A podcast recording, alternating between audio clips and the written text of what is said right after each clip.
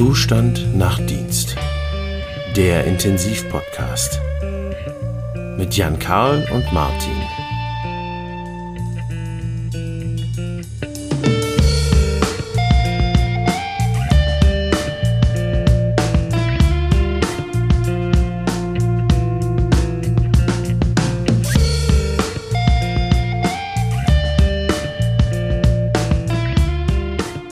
Morgen, Jan Karl. Einen wunderschönen guten Tag, Martin. Bei mir ist schon Oder wieder Abend. Abend, wenn es bei dir noch morgen Ja. ist. Und wir sind wieder, oder ich zumindest, Zustand nach Dienst. Ja, ja. Ich, ich bin im Urlaub, tatsächlich. Ja, hast du es gut, mein Lieber, hast du es gut. Ich habe äh, meinen Tag wieder bei uns auf der Intensivstation verbracht. Im Dienst sozusagen. Was gibt's Schöneres? Außer Urlaub, vielleicht. Das sei an der Stelle mal gesagt. Eben, was kann man sich sonst Besseres wünschen, oder? So ist das. Ja, ich freue mich, dass wir heute wieder am Mikrofon sitzen und äh, eine Folge aufnehmen können. Haben wir in der Tat schon ein bisschen länger nicht mehr und wir haben, Ja. wie unseren äh, Konsumenten auch versprochen, wieder einen Gast dabei, ähm, den ich vor zwei, drei Wochen auf einem Kurs, auf dem Divi Intensivverlegerkurs kennengelernt habe. Und ähm, er hat einen Vortrag gehalten, beziehungsweise äh, war einer der Instruktoren.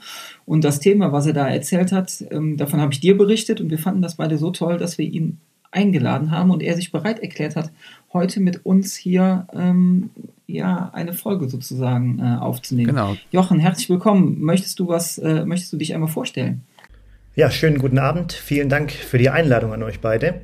Gerne. Mein Name ist Jochen Gandowitz. Ich rufe jetzt hier oder trete diesem Call aus Heidelberg bei und habe mal neun Jahre mein Leben überwiegend oder zumindest zu einem großen Teil in diversen Ambulanzflugzeugen verbracht, was uns jetzt hier wohl zusammengebracht hat. Ja, ähm, genau, ein ganz spannendes Thema, sage ich mal, so, so ein bisschen ähm, ja, Intensivmedizin oder Intensivtransport. Vielleicht für, den, für denjenigen, der sich damit nicht so auskennt, etwas anders. Berichte mal, was hat dich dazu gebracht, das, das zu machen? Wie bist du dazu gekommen? Ja, letztlich war das schon immer eine große, ein großer Wunsch oder eine große Idee, die ich da eigentlich hatte, dass man so ein bisschen was Mhm. Spezielleres im medizinischen Bereich machen könnte Mhm. und in so einen Bereich reinkommt, wo man ein bisschen in der Welt herumkommt, den ein oder anderen schönen und vielleicht auch weniger schönen Ort sehen kann und so eine bisschen speziellere Form der Medizin einfach macht. Okay, und ähm, wenn ich das jetzt mal so als, als Laie, was das angeht, wie, wie macht man das? Wie steigt man da ein? Bewirbt man sich da irgendwo? Wo, wo, wie hast du den Kontakt dazu gefunden? Ja. Erstmal steigt man meistens gar nicht ein, weil die meisten Firmen einen direkt ablehnen. Und wenn man die Anforderungsprofile der meisten Firmen sich mal interesseweise durchliest, Mhm. wird man da immer feststellen, dass man für diesen Job nicht geeignet sein könnte, Okay. in keinster Weise. Und letztlich muss man sagen, der Markt regelt die Anforderungen Mhm. und wenn viel geflogen wird und viel Bedarf ist, dann finden sich immer auch Lücken und dann kommt entsprechend Personal zum Einsatz, was vielleicht zuvor noch nie geflogen ist. Und das ist dann die Chance, wo man, einfach beharrlich bleibt und regelmäßig auch mal nach einem Jahr vielleicht nochmal nachfragt, den Lebenslauf nochmal schickt und vielleicht ein, zwei interessante Punkte im Lebenslauf auch aufweisen kann, dann kommt man irgendwann in die Maschine rein und dann ist man auch schon in der Luft. Das Okay, klingt. Achso, Entschuldigung. So, mach Nee, mach du erst, Martin. Mach Ja, du erst. Alles gut, alles gut. Bitte. Jetzt spielst du den Ball zurück. Das finde ich gut. Immer. Das klingt total spannend. Ich habe mich gerade gefragt, was für eine Form von Ausbildung brauche ich denn, um Menschen aus anderen Ländern zurück in ihre Heimatländer zu fliegen?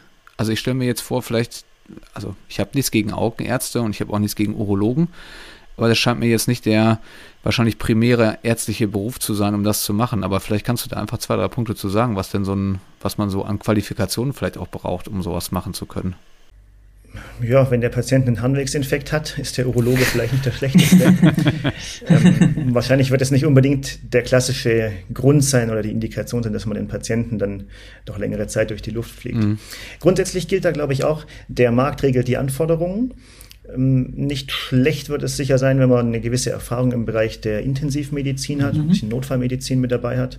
Und dann gilt es, glaube ich, sowohl für Pflegekräfte, Notfallsanitäter wie auch das ärztliche Personal, dass man so ein paar der berühmt-berüchtigten Buchstabenkurse aufweisen sollte. Das ist vor allen Dingen wichtig, wenn internationale Versicherungen da im Rahmen der Auftraggeber eine Rolle spielen, dass man beispielsweise einen ACLS oder vergleichbaren Kurs hat, einen PALS-Kurs hat mhm. und letztlich auch vor allen Dingen, wenn man sich im deutschsprachigen Raum bewirbt, einen Divi-Kurs entsprechend aufweisen kann. Gibt es denn spezielle, gibt es denn, also wird man darauf vorbereitet? Oder wie, wie muss ich mir das vorstellen, wenn du jetzt sagst, so ich bewirb mich bei einem Unternehmen und sage, ich könnte mir gut vorstellen, ähm, Rückholtransporte zu machen, würde ich mir jetzt vorstellen, okay, da wird man entsprechend eingearbeitet, man hat irgendwie ein, eine Übersicht, was erwartet mich in so einem Land, auf was muss ich achten. Ähm, ist es so? Ist das ganz anders? Ja, also die Einarbeitung dauert wahrscheinlich so zwischen 15 und 30 Minuten, wo es wirklich dann um Einsatztaktik und Medizin geht. Okay. Überschaubar. Und der, überschaubar, ja, kann man aushalten. Hm.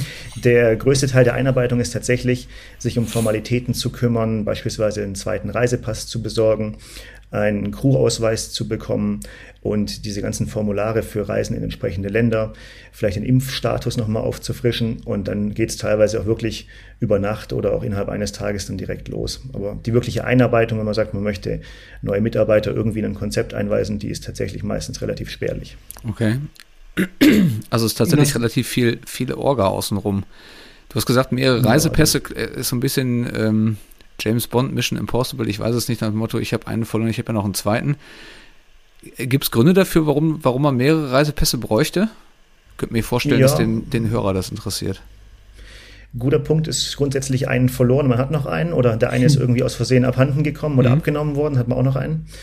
Und für die Reisen in verschiedene Länder ist es auch ganz gut, wenn man einen, wir sagen immer, einen sauberen Pass hat und einen schwarzen Pass. Das gilt beispielsweise für die Vereinigten Staaten, wo man sein Crew-Visum meistens drin hat, so ein C1D-Visum ist das. Mhm. Und die Amerikaner sind nicht richtig erfreut, wenn man dann in seinem Pass viele Stempel mit, Arabisch, mit arabischen ja, Schriftzeichen okay. aufweist. Deswegen legen wir immer, wenn wir irgendwo tatsächlich mal eine Einreise stempeln müssen, den gerade vorgesehenen Pass dann entsprechend hin. Ich frage mich, ist das so eine Community mit, wenn man da sozusagen einmal drin ist, sind das dann Piloten, mit denen man regelmäßig fliegt? Kennt man sich dann irgendwann oder ist das schon so, dass das eher ein großes Feld ist und man immer neue Kollegen kennenlernt? Ja, also innerhalb der, der gleichen Unternehmen fliegen eigentlich immer relativ kleine, kleine Crews nur. Ich sagen würde, es dauert wahrscheinlich so ein halbes Jahr oder Jahr, mhm. ein bisschen je nach Flugzeugtyp, auf dem man eingesetzt ist. Bei Piloten gibt es da entsprechende Ratings, wo die dann nur ein Flugzeugtyp über zwei fliegen können. Und dann lernt man sich relativ schnell kennen.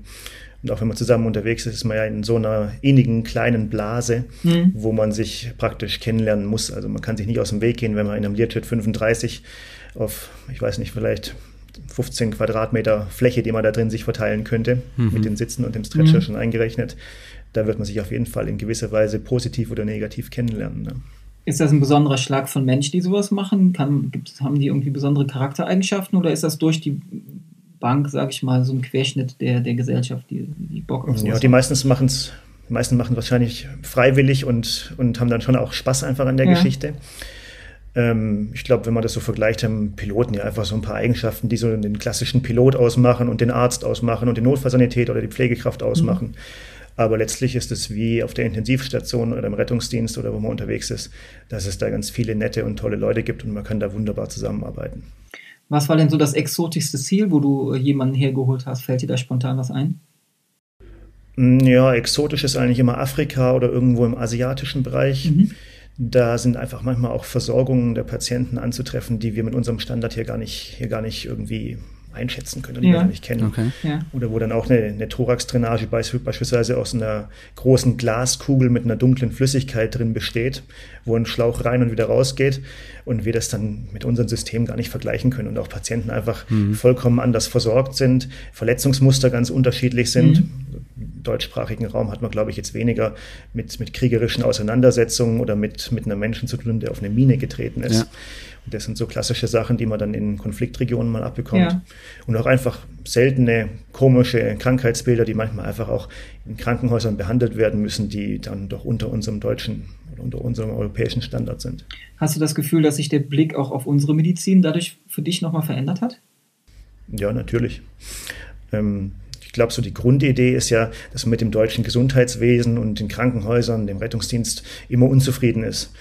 Ja. Und wenn man dann mal ein bisschen durch die Welt gereist ist, dann kommt man ganz gern hier zurück und freut sich dann doch, falls man tatsächlich mal selbst erkranken sollte oder Familie oder Freunde erkranken, dass man hier in einem der besten Gesundheitssysteme mhm. medizinisch aufgehoben ist. Mhm. Unabhängig jetzt von Politik und Finanzierung, aber die, die individuelle Behandlung ist hier, ist hier sicher top. Ja, ist der Perspektivwechsel, den man dann erlebt, ne?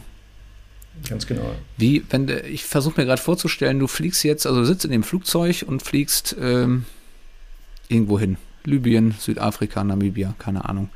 Wie, wie, wie sieht so ein, ähm, wie geht ihr dann voran? Oder wie ist so ein, so ein ja, Arbeitsalltag oder so eine Planung? Also wie, wie, wie plant man so einen Rücktransport?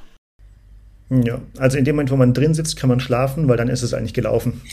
dann gibt es auch nichts mehr, was man irgendwie ändern oder retten könnte. Mhm. Also die Planung von so einem klassischen Flug beginnt eigentlich mindestens ein, zwei Tage im Voraus, wo man dann Unterlagen vom Patienten zugesandt bekommt, sich so einen kleinen Überblick über den medizinischen Status machen mhm. Und dann im Vorfeld mit, seinem, mit seiner Pflegekraft oder natürlich den Notfallsanitäter mit seinem Arzt in Kontakt tritt und sich trifft und dann mit den Piloten ein entsprechendes Briefing abhält mhm. und einfach von allen Seiten so ein bisschen versucht, den Input zu bekommen, was denn wichtig ist und ob überhaupt der Flug fliegerisch oder medizinisch machbar ist. Mhm.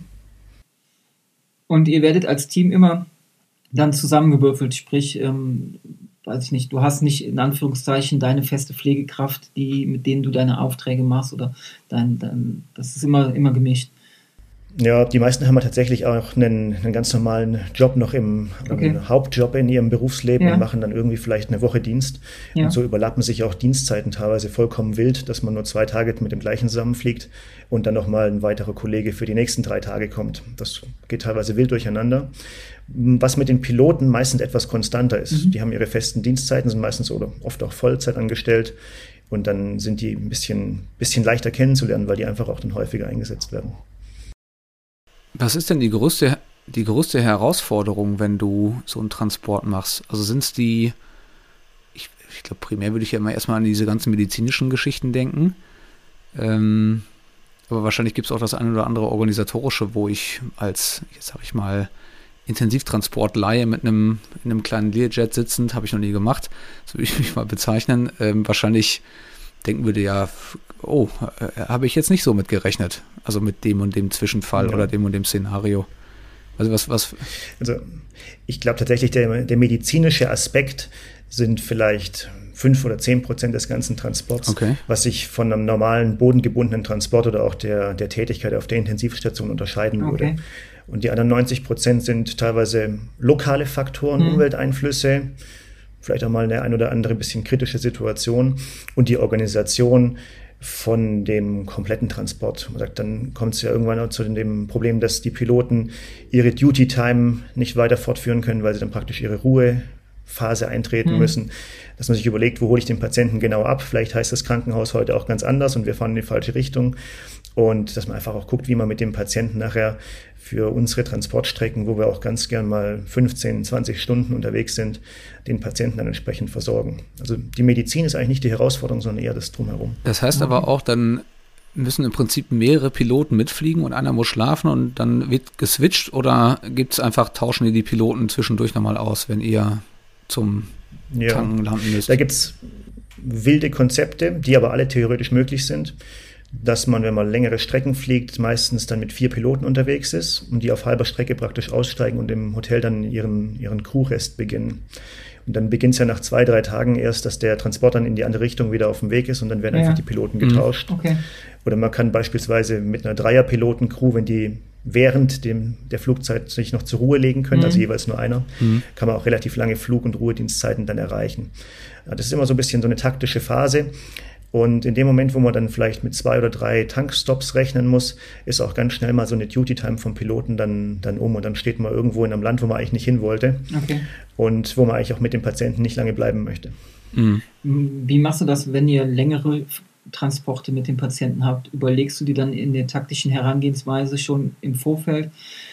Gibt es irgendwo Punkte, wo wir landen müssen, um Materialien aufzufüllen oder wenn sich der Zustand des Patienten verschlechtern sollte aus irgendeinem Grund, dass du da eine Backup-Funktion hast, in ein Krankenhaus gehen könntest, um dir Hilfe zu holen? Sind das Überlegungen, die man mit in so eine Planung mit einbezieht oder ist das eher, eher untypisch, sowas zu tun? Ja, also Material zuführen auf dem, auf dem eigenen Flug ist, glaube ich, tatsächlich taktisch relativ mhm. schwierig. Da muss man erstmal in den Flughafen reinkommen und durch mhm. die Sicherheitskontrollen und alles. Wir versuchen mit einem Standardsatz entsprechend loszufliegen. Mhm.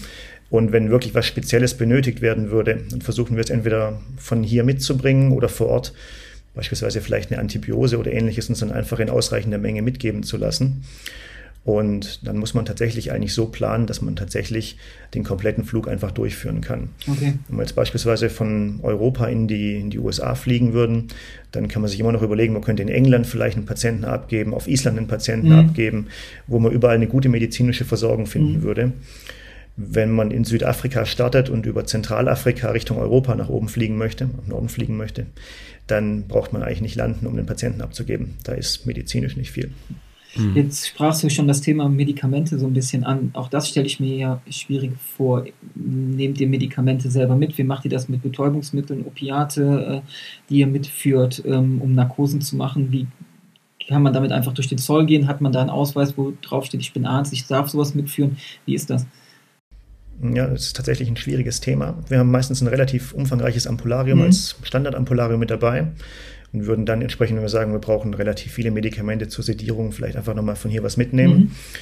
Das kann man ja dann auch im Flugzeug dort belassen und muss nur eine Ampulle vielleicht für den eigentlichen Transport vom Krankenhaus zum Flugzeug mitführen. Ja. Aber ich würde grundsätzlich, wenn man sich in dem Land nicht auskennt, tatsächlich sind die Regelungen ja in jedem Land so ein bisschen unterschiedlich, immer so ein bisschen zurückhaltend sein, um mit vielen Medikamenten, die ich ins Land einführe, mhm. vor allen Dingen, wie du sagst, die Opioide. Mhm. Und dann gibt es verschiedene Möglichkeiten, wie man darauf entweder verzichtet und sie vom Krankenhaus mitgeben lässt oder zum Beispiel auch in einer aufgezogenen Spritze dann halt irgendwie was mitnimmt, wo dann nicht mehr Fentanyl draufsteht, sondern irgendwas anderes und das okay. für einen eindeutig gekennzeichnet ist. allgemein ist es immer schlecht, wenn man in einer Sicherheitskontrolle in einem fremden Land steht, von, von Drugs oder ähnlichem zu sprechen. Dann ist es manchmal ganz gut, wenn das als Medication bezeichnet wird. Ja, macht Sinn. Aber das hört sich so ein bisschen auch das, ja, sag ich mal, nach dem Spannenden an, ne? dass man da so ein bisschen improvisieren muss und dass das ja doch von der Realität der normalen Intensivtransporte, sage ich mir, innerhalb Deutschland doch arsch abweicht. Ne? Ja, ich glaube, man muss einfach auch mit dieser Zeitkomponente lernen, so ein bisschen zu rechnen. Mhm. Wenn man in Indien mit dem Patienten vom Krankenhaus losfährt und dann entsprechend in der Sicherheitskontrolle mhm. steht, kann es durchaus mal sechs oder acht Stunden dauern, bis man dann die restlichen 80 Meter zum Flugzeug zurücklegen darf. Oh Gott. Ja. Und ja. wenn man 30 Grad in einer, ich sage jetzt doch mal vielleicht eher schlecht ausgestatteten indischen Ambulanz hat, muss man dann schon schauen, wie lange denn die Batterien halten und wie viel Sauerstoff man für den Transport zum Flugzeug selbst erstmal ja. nur mitnimmt. Also das ist wieder der Punkt, was wir vorhin hatten. Es ist 90 Prozent Organisation, Einsatztaktik, ein bisschen mhm. Erfahrung auch, wo man dann irgendwann seine, seine entsprechenden Länder mhm. ja kennenlernt und relativ wenig Medizin. Das äh, denkt man eigentlich nicht. Eigentlich denkt man, das wäre umgekehrt. Ne? Hätte ich, ja, so hätte ich jetzt auch vermutet, gesagt, tatsächlich. Hm, ja. Dass so die ja. Organisation eher so im Prinzip, dass es da strikte Pläne gibt und dass das im Prinzip so ein bisschen durchgetaktet ist, man Checklisten hat, nach denen das läuft und dass eher so die Medizin die Herausforderung darstellt ja. in so einem Flugzeug. Ähm, hätte ich auch so eher gedacht ich glaube, das erste Mal, wenn du erleben wirst, dass der Tankstutzen nicht mehr vom Learjet oder von dem Challenger runtergeht, dann wirst du dir relativ schnell klar werden, dass mit dem Patient auch mal irgendwo auf der Tragfläche übernachtet werden kann. Das ist leider so. Meine Güte, ey. Sowas passiert natürlich auch nie, wenn man in Frankfurt steht, sondern meistens in Algerien oder sonst wo. Das, ja, äh, das klingt spannend. Ich habe gerade noch so einen Gedankengang gehabt, wenn man, wenn du jetzt irgendwo in du fliegst ja weltweit wahrscheinlich dann oder diese Einsätze. Ähm, ja, ich sag mal, aus einer, aus einer Klimazone äquatornah abhebst, dann könnte ich mir vorstellen, ist es doch ziemlich warm. Aber diese Flugrouten gehen ja, ähm, ich habe es ehrlicherweise nicht ganz verstanden, ich bin kein Pilot, aber sie gehen immer irgendwie da lang, wo es manchmal ja auch kälter wird. Und wenn man da jetzt landen muss, stelle ich mir vor, also T-Shirt rein und dann mit Daunenjacke raus oder wie, wie, wie ist das dann? Ja, ganz genau, wie du sagst. Wir fliegen ja entsprechend Großkreise oder im Jetstream ganz gerne. Ja. Und gerade wenn wir nach Amerika rüberfliegen, würden wir typischerweise über Island, Grönland, ja. Neufundland fliegen und müssen irgendwann auch tanken. Entweder in Keflavik, Reykjavik oder ja. dann entsprechend auf der kanadischen Seite. Ja. Und da kann man, wenn man aus den Emiraten kommt, auch mal 60, 70 Grad Temperaturdifferenz bekommen. Und darauf muss man, auch wenn man vielleicht im, im Mai oder, oder Juni in Deutschland startet, vorbereitet sein, dass man vielleicht bei 45, 50 Grad in Abu Dhabi einlädt. Mhm. und bei minus 20 Grad dann irgendwo das Flugzeug vom Eis befreit, wenn man da für 40 Minuten zum Tanken runtergeht. Wahnsinn. Ja, auch das sind so Sachen, ne? da muss man sich dann im Vorfeld ähm, ja gut Gedanken zu machen. Ähm, was sind um denn eigentlich? Mal, Achso, Entschuldigung. Bitte. Ja, mach du nee, das mal. Was sind denn, was, was sind. Wir haben Zeit, ihr könnt ja, in aller Ruhe. Ja, nee, läuft. ja. Bitte, Janka.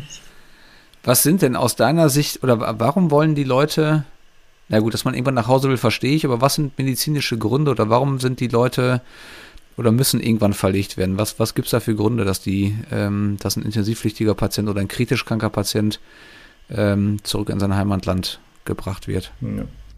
Also die klassische Repatriierung, also das Nachhausebringen des Patienten, macht eigentlich einen relativ kleinen Anteil nur aus. Ja. Vor allen Dingen die Rückführung nach, nach Deutschland, also vom deutschen Staatsbürger. Mhm. Und dann geht es von Indikationen wie unklarem Fieber oder einer Extremitätenverletzung, okay. auch ein bisschen je nach Versicherungsstatus, auch bei einem beruflichen Auslandsaufenthalt bei manchen Organisationen, bis hin zu wirklich schwerst verletzten, schwerkranken Menschen, die dann auch beispielsweise für eine intensivierte Therapie in ein Drittland geflogen werden. Mhm. Oder für beispielsweise die herzkranken Kinder aus den Emiraten, die gehen dann beispielsweise nach London und nach Philadelphia praktisch, um dort ihre, ihre, ihre OP dann entsprechend ah, okay. zu erhalten. Ja. Um, ähm, hat man dann irgendwie, ähm, du, du sie, erlebst die Patienten ja wahrscheinlich dann im Prinzip nur punktuell, aber dann sehr intensiv auf, auf so einem Transport. Baut man da irgendwie ähm, eine engere Beziehung auf zu den Patienten, als wenn man die, sag ich mal, auf so einem normalen Transport betreuen würde? Wie, wie siehst du das? Ja, ich glaube, wir haben einfach längeren Kontakt zum Patienten als ja. auf den klassischen bodengebundenen Intensivtransport. Und wir beschäftigen uns ja vor allen Dingen mit den vielleicht etwas komplexeren Fällen mhm. schon im Vorfeld relativ ausgiebig, dass man sagt, man liest die Akten des Patienten, macht sich Gedanken, mhm. ruft auch vor mal im Krankenhaus an, wenn das möglich ist. Und hat dann ja häufig entweder den Patienten oder die Angehörigen, die dann einfach auch ich sage jetzt mal übertrieben, einem um den Hals fallen, ja. weil sie zum ersten Mal seit acht Tagen jemand ähm, erleben, der vor Ort ist, ihre Sprache spricht und jetzt medizinisch vielleicht die Möglichkeiten mitbringt, zusammen mit den Piloten den Patienten ins Heimatland zu bringen. Ja. Und durch die wirklich ja bei uns meistens eher längeren Transportzeiten, also unter zweieinhalb, drei Stunden, mhm. werden wir nie einen Patienten wieder loswerden, mhm. ähm, baut man tatsächlich mit vielen Patienten ein nicht unbedingt enges Verhältnis, aber doch so ein, so ein einfach eine andere Beziehung auf.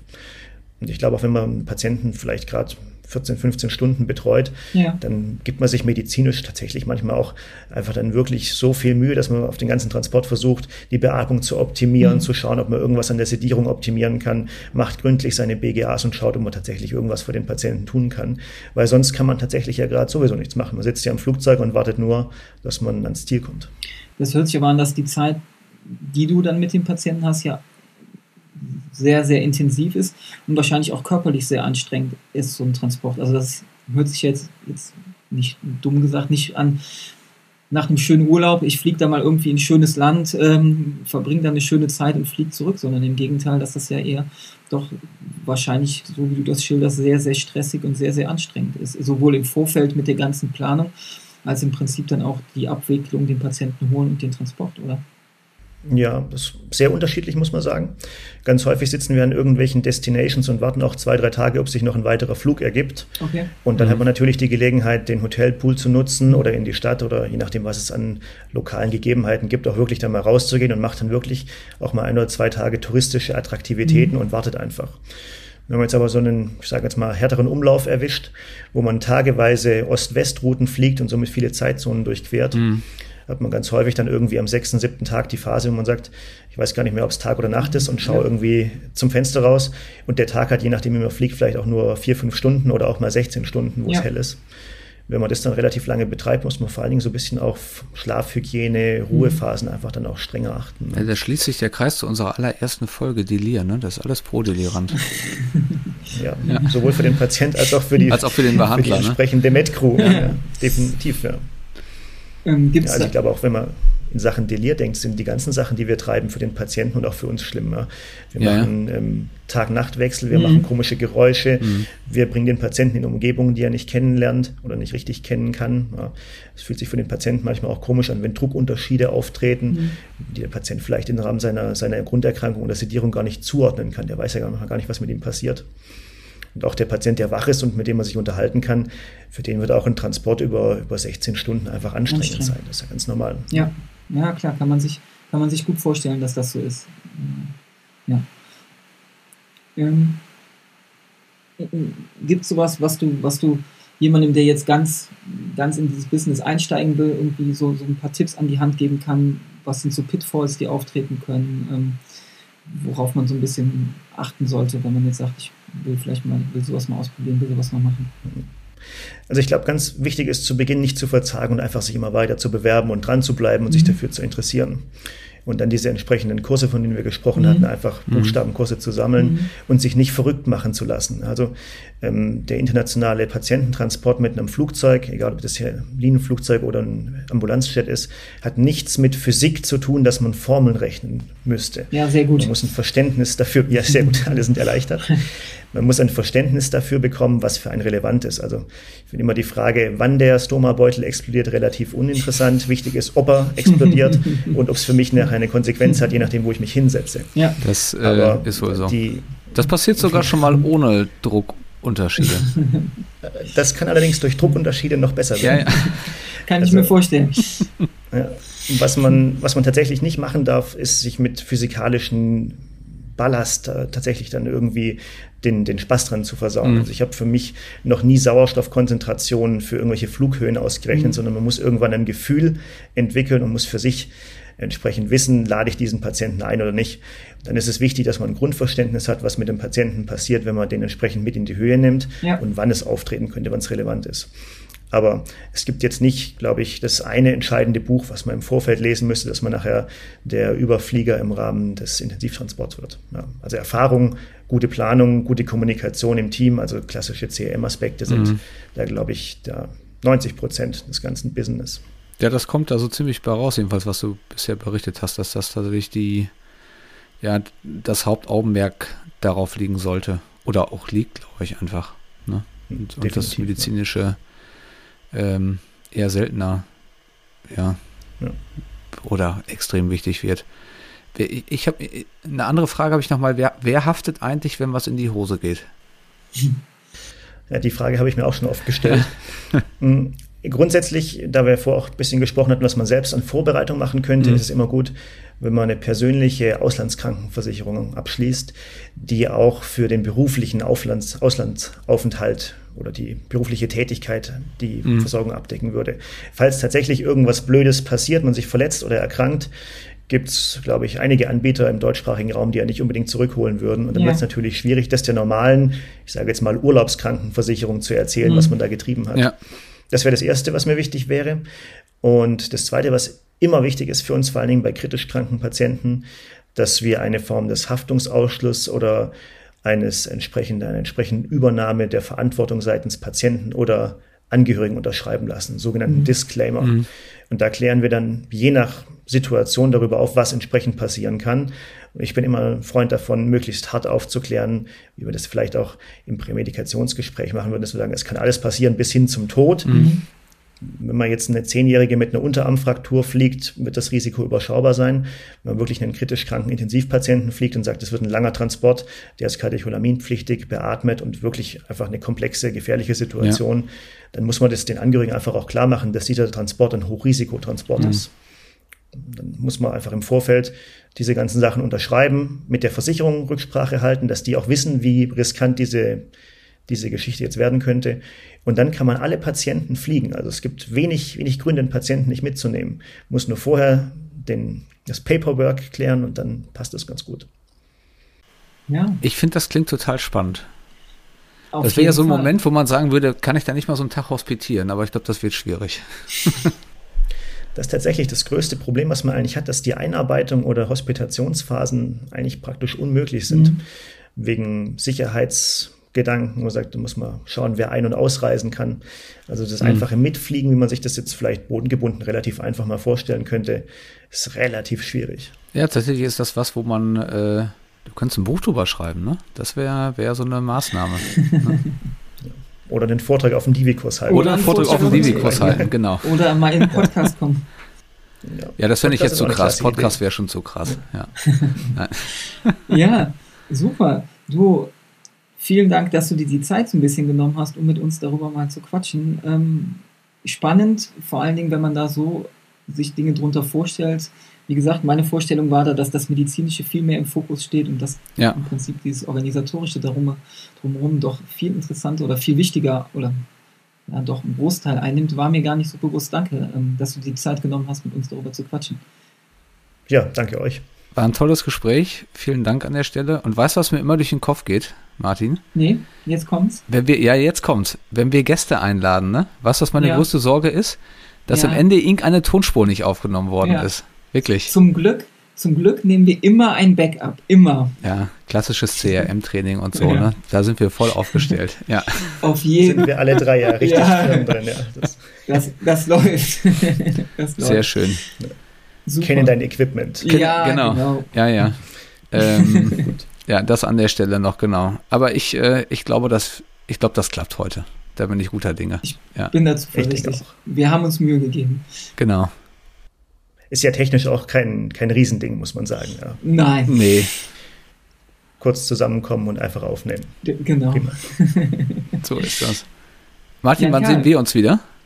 Wie immer auf unserer Intensivstation oder am Podcast. Ja, wie immer ist ja immer morgen, ne? Genau. Ich bin morgen Ja. äh, auf der Intensivstation, ja. Ich noch nicht, aber dann bald wieder nach meinem Urlaub. Genau. So machen wir es. Ja. Jochen, wann, wann fliegst du wieder? Bist du wann morgen, morgen früh schon wieder abheben?